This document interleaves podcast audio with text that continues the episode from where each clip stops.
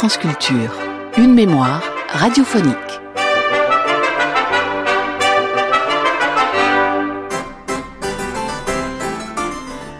En 1922, Francis Poulenc écrit sa première œuvre chorale intitulée Chanson à boire. Si elle est vue par la critique comme une œuvre de circonstance, peu significative, Poulenc au contraire lui attache une grande importance. Car c'est par cette œuvre qu'il va s'immiscer peu à peu dans l'écriture de chœur.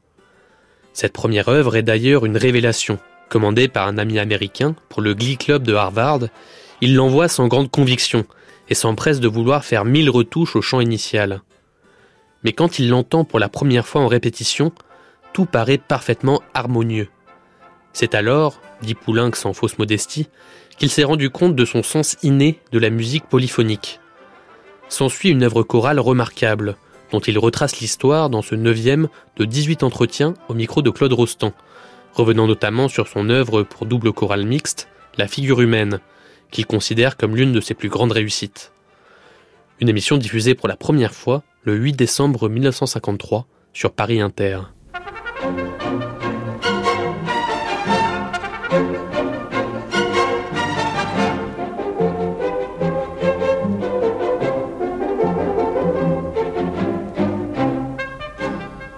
Radiodiffusion française présente Entretien avec Francis Poulenc. Propos recueillis par Claude Rostand.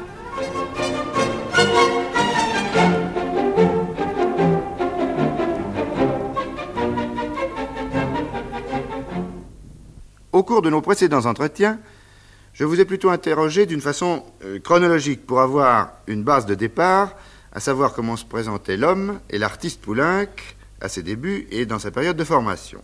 Nous sommes maintenant à peu près en possession de tous ces éléments de base. Si vous voulez bien vous y prêter, je crois qu'il faudrait maintenant changer un peu de tactique, ne plus tenir compte de la chronologie, mais procéder au contraire par genre, pour ce qui est des œuvres des différentes périodes de votre euh, maturité. D'ailleurs, aujourd'hui encore, nous pouvons nous rattacher dans une certaine mesure à la chronologie. Après différents épisodes, tels que votre rencontre avec Vanda Landowska, avec Bernac, avec Éluard, dont vous nous avez parlé précédemment, épisode comportant une résonance particulière et immédiate sur votre production, voici me semble-t-il, l'épisode suivant qui nous amène à parler plus spécialement d'un genre, comme je le remarquais, l'apparition de la musique chorale profane qui se place dans votre œuvre en 1936, si je me trompe, c'est-à-dire aux environs de la quarantaine. Oui, si vous voulez. Pour être tout à fait exact, il faudrait mentionner un premier chœur écrit en 1922, une chanson à boire pour chœur d'homme a cappella, sur un texte anonyme du XVIIe siècle. Oui, naturellement.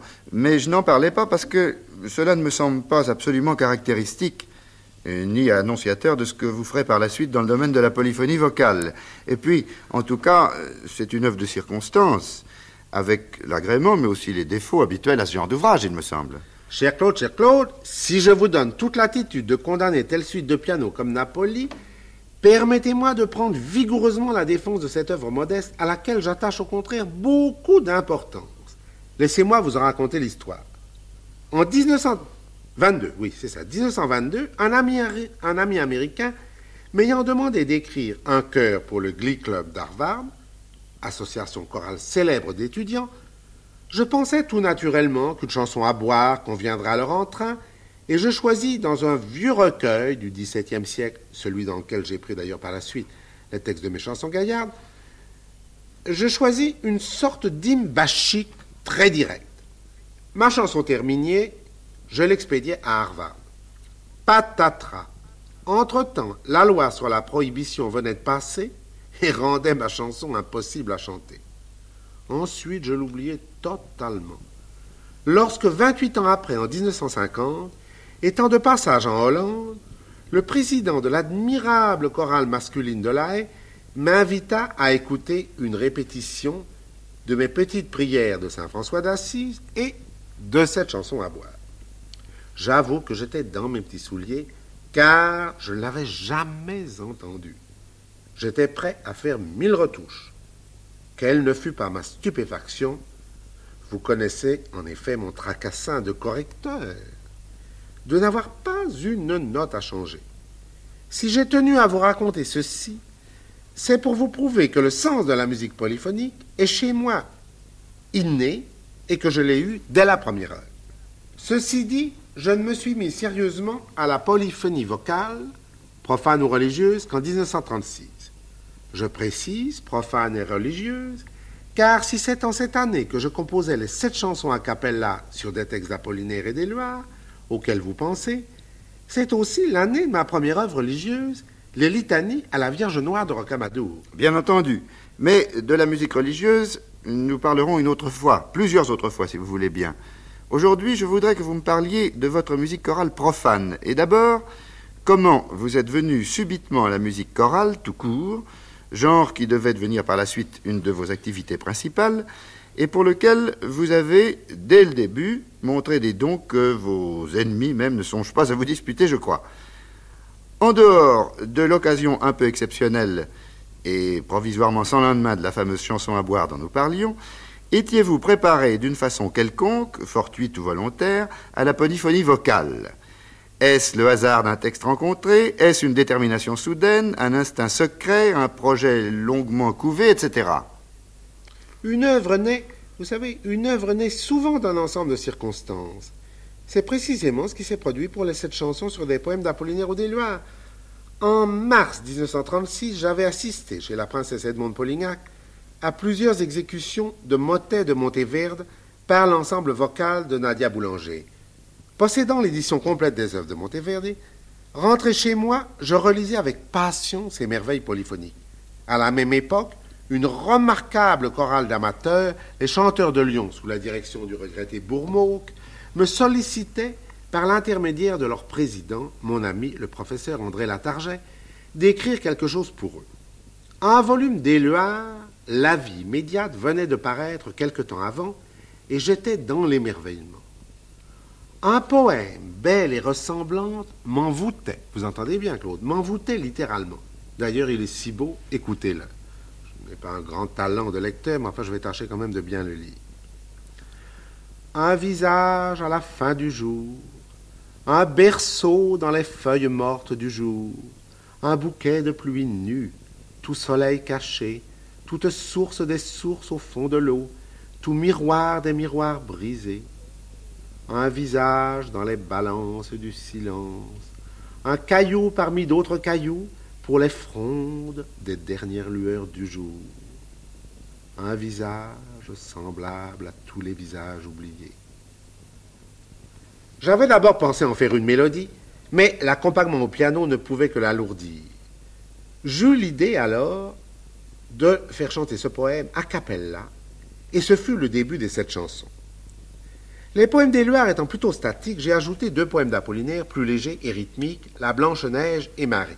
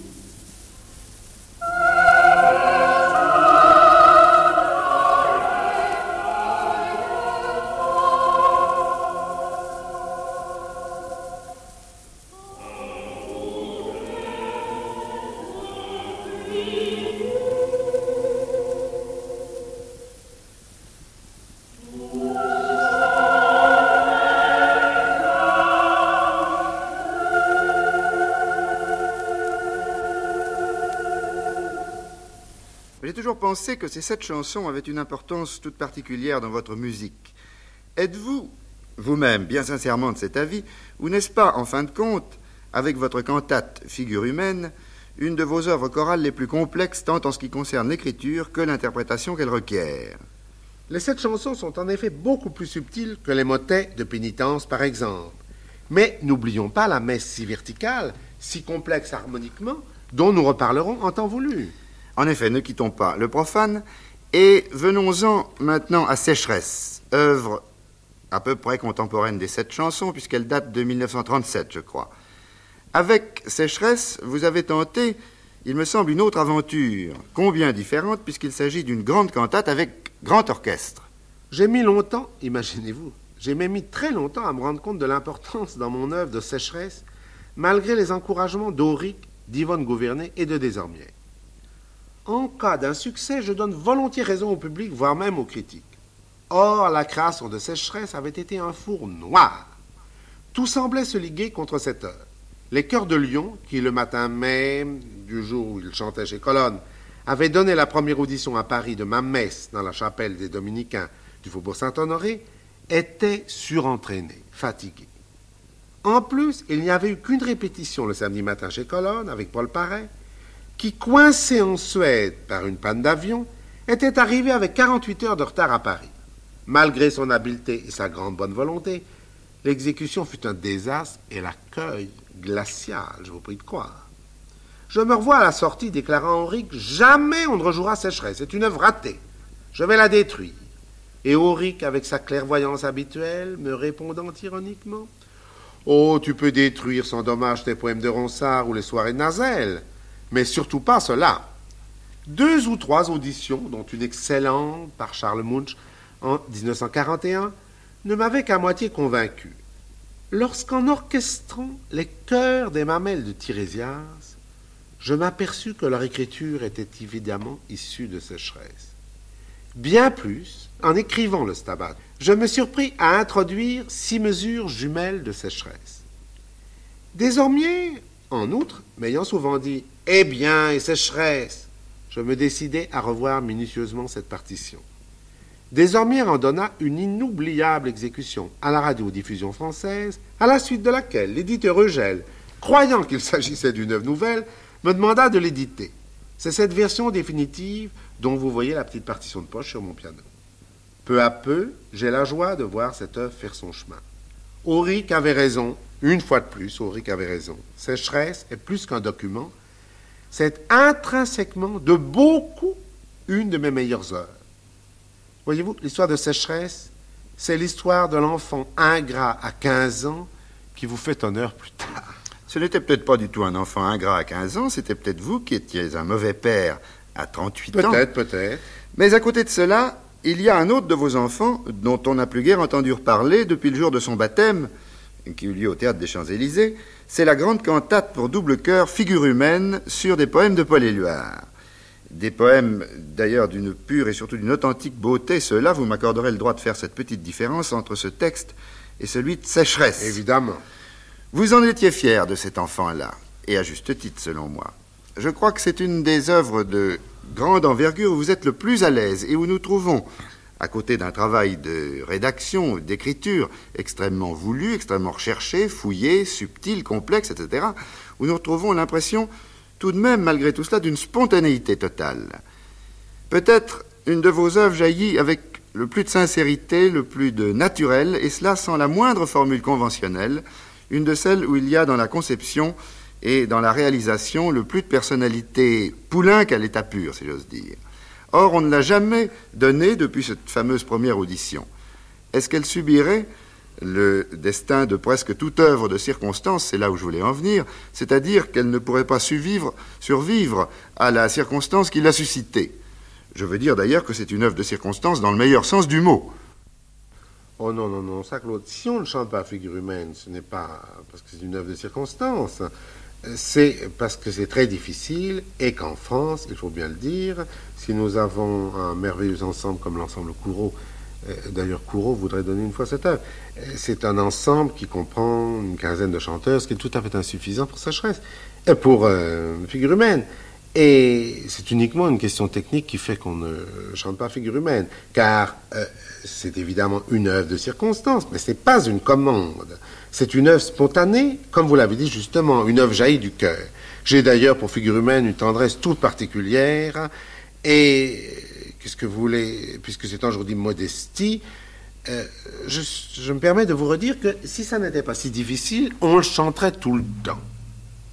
Voici d'ailleurs quelle est l'histoire de figure humaine. Pendant l'occupation, quelques privilégiés dont j'étais, euh, nous avions le réconfort de recevoir au courrier du matin de merveilleux poèmes dactylographiés, en bas desquels, sous des noms d'emprunt, nous devenions la signature de Paul Éluard. C'est ainsi que j'ai reçu la plupart des poèmes de Poésie Vérité 42.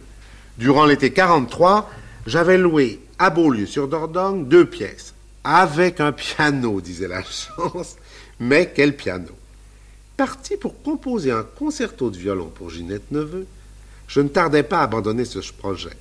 L'idée d'une œuvre secrète qu'on pourrait éditer, préparer clandestinement, pour la donner le jour tant attendu de la libération, m'était venue à la suite d'un pèlerinage votif à Rocamadour, tout proche de Beaulieu. Je commençais dans l'enthousiasme figure humaine que j'achevais à la fin de l'été.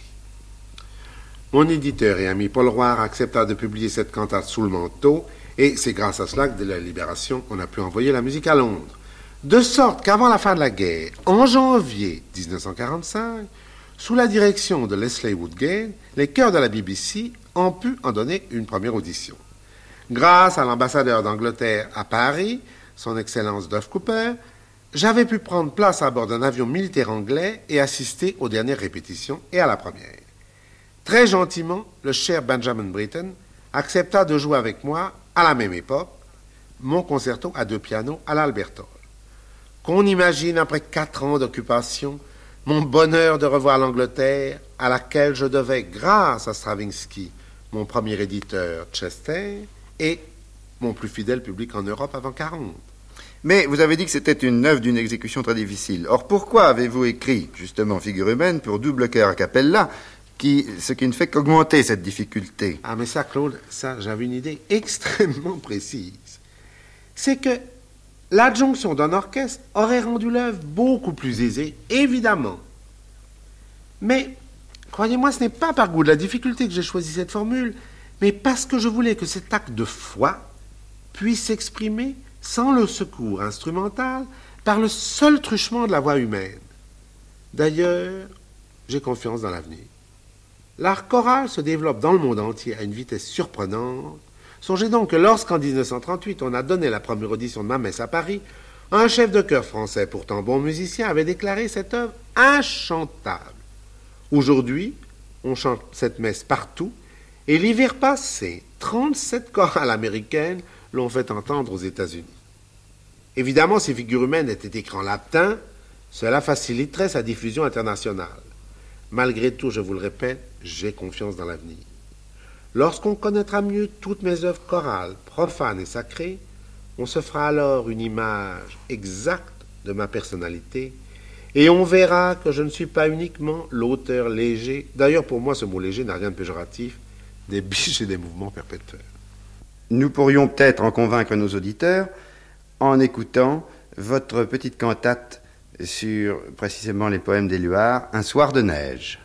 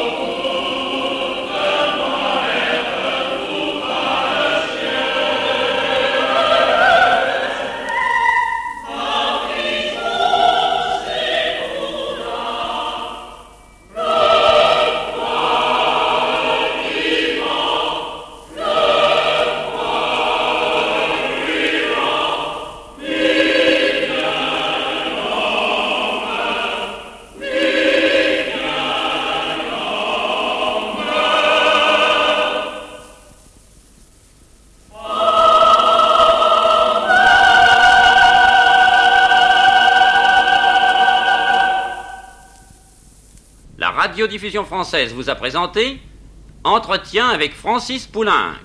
Propos recueillis par Claude Rostand.